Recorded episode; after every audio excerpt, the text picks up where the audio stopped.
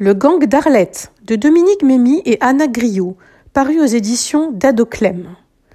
Le prix Maya 2023 est l'unique prix littéraire en France récompensant les meilleurs ouvrages engagés pour la cause animale. Dans la catégorie jeunesse, dès l'âge de 6 ans, l'album Le gang d'Arlette nous invite à suivre les tribulations d'Arlette, une jolie poulette à l'âme activiste. Le choix de cet animal n'est pas anodin. La poule est un animal social qui entretient des relations étroites avec ses congénères. Elle fait preuve d'empathie envers ses pairs, elle a conscience d'elle-même, mais aussi des autres individus, et elle éprouve des émotions complexes telles que la joie, la tristesse, l'anxiété ou la peur. Elle est donc capable de compassion. Tout commence par une pleine page aux couleurs chatoyantes et lumineuses, où la belle Arlette, cocotte libre qui aime le pop-corn à l'ail qui croque sous le bec, dévale la campagne sur sa Vespa virevoltante. Son dada à elle, c'est de faire des clichés d'animaux lointains. Elle a l'âme d'un reporter et sa liberté lui fait frissonner ses ailes et voler son écharpe de soie. À la tablée matinale, alors qu'elle peaufine son anglais et lit le journal La Crête, déboule le chien Pitot, bouleversé par sa rencontre avec un chien de chasse en piteux état. Échappé de sa prison, affamé pour mieux chasser, maigre comme un clou et tremblant de peur. Ni une ni deux, Arlette, tout en émoi, accompagnée de son amie Goguette la mouette, part en campagne pour sauver le rescapé. Une panne de moteur met un terme à leur cavalcade. Quand arrive le dépanneur, c'est Joe qui est aux manettes. Un cochon jovial et bonhomme, arborant un tatouage de saucisse sur sa joue et de côtelette sur ses bras joufflus.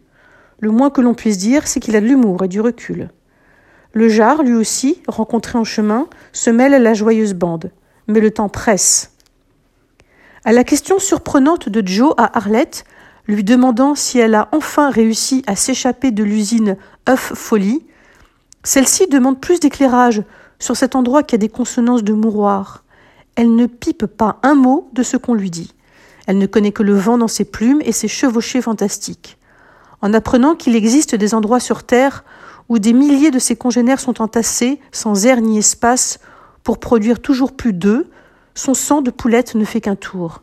Il faut aller voir ce qu'il se passe du côté de cette usine, temple de la productivité sans âme. Joe le cochon, lui, craint pour ses jarrets, mais le jar fait montre de solidarité en s'écriant que si les poules sont devenues des esclaves pondeuses, il faut que le monde entier en soit informé. Les oies aussi souffrent du gavage par l'homme, de quoi avoir une crise de foi.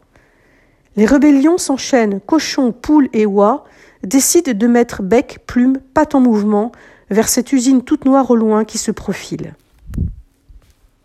Une fois infiltrés à l'intérieur, Arlette et Goguette font face au chaos. L'entassement de milliers de poules pondeuses dans des cages minuscules de la taille d'une feuille A4 provoque la sidération. La lumière blafarde achève de les terrasser de tristesse et d'incompréhension. Arlette est pourtant de la même espèce, et elle est libre, comme le vent. Il faut que cela se sache, car ce n'est pas une question d'espèce, mais une question de justice, de courage et de droit animal. Le temps de faire des photos choque, les voilà reparties de plus belle. Quand la vérité éclate au grand jour dans les journaux du lendemain, ce sont des milliers d'animaux qui font le pied de grue devant les portes de l'usine. De là où elles sont, les poules esclaves doivent sûrement entendre la rumeur de ceux et celles qui se révoltent en leur nom, de quoi porter la voix de celles qui n'en ont pas. Le monde entier est désormais au courant des malheurs des animaux. Arlette peut se remettre en marche pour d'autres missions de sauvetage. Grâce à ce gang courageux, la première fête des animaux est inscrite au calendrier. C'est une victoire pour tous les animaux de ferme. L'humeur est à l'insouciance bienvenue, juste le temps de souffler pour la joyeuse bande qui repart sur les chemins pour sauver d'autres âmes bien en peine. Ce très joli album jeunesse frappe d'abord par l'alliance harmonieuse d'un dessin généreux, aux courbes pleines et rebondies, et d'un texte vif et bordé d'humour. Les couleurs sont ultra lumineuses, la vie est éclatante pour tout animal sans entrave. Le noir de la ferme usine, lui, incarne la privation de liberté, l'esclavage. Les animaux se prêtent mutuellement main forte, les valeurs d'entraide, de solidarité, d'écoute, de partage, de transmission accompagneront les jeunes lecteurs à la découverte de réalités qu'il n'y a plus lieu de cacher. La question de l'éthique animale y est traitée avec humour et pédagogie, en dénonçant l'enferme des fermes-usines, le supplice du gavage d'oie, sans oublier certains chiens de chasse élevés dans la misère. Les éditions d'Adoclem s'attaquent à la question animale, devenue question sociale incontournable. En proposant des œuvres littéraires et des ressources pédagogiques, elles invitent ces jeunes lecteurs à adopter d'autres modes de pensée. Ici, c'est le bien-être animal qui rentre en piste.